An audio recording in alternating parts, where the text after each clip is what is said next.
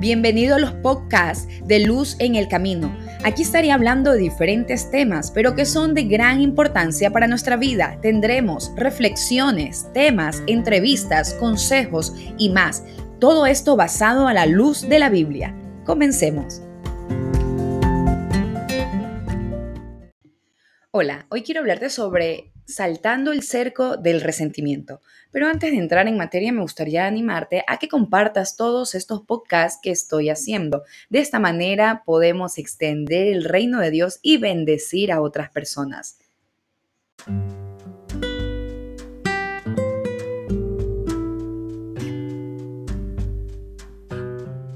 Hubo una conversación entre un pastor y una persona de la iglesia que decía lo siguiente. Se llevó las manos a la cabeza y con una mirada profunda y un rostro desencajado me dijo, la verdad es que estoy que exploto, pastor, y quisiera matarlo si pudiera. Mi enojo es increíblemente grande, pero luego de explotar tengo que ir a pedirle perdón a Dios, porque sé que no debo de enojarme de tal magnitud. Le dije, ¿y por qué no debes de enojarte? Me miró como si hubiera dicho una mala palabra y me dijo con energía, Pastor, porque es pecado, usted bien lo sabe, y Dios no quiere que yo me enoje de esa manera. ¿Estás segura de lo que acabas de decir? Le preguntó el pastor y ella contestó, claro que sí, la Biblia lo dice. El pastor terminó diciéndole, entonces, ¿qué te parece si saltamos el cerco del enojo y del resentimiento? Y es aquí que quiero empezarte hablando sobre el enojo y el resentimiento dentro del matrimonio. Duque de Levis dijo la siguiente frase, la risa nos mantiene más razonables que el enojo.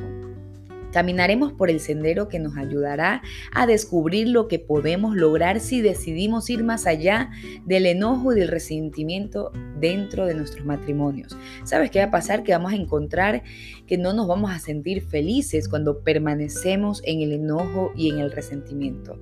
También encontraremos que no es fácil ir más allá del perdón, pero con la ayuda de Dios, con la ayuda del Señor Jesús, lo vas a lograr y lo voy a lograr. Entonces veamos cosas que podemos perder de vista.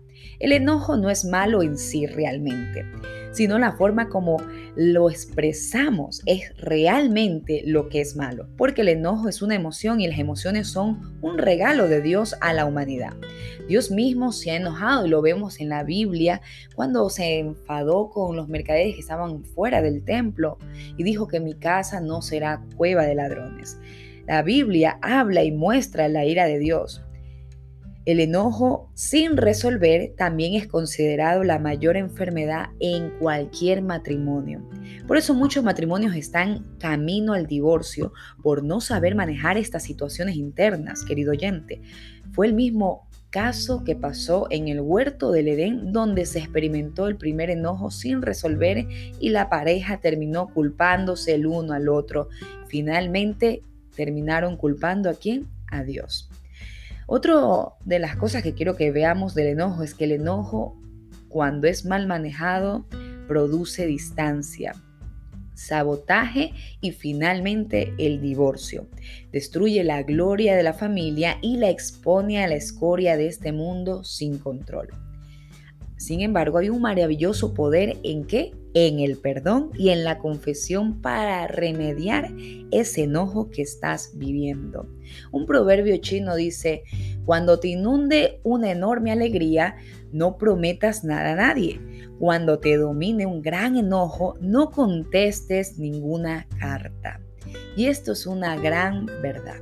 Vamos a estar viendo en los siguientes podcasts sobre este tema que tanto necesitamos escuchar y ser orientados. Pero para eso yo te invito a que pongas en práctica todo lo que estás escuchando. Que Dios te bendiga grande, rica y poderosamente.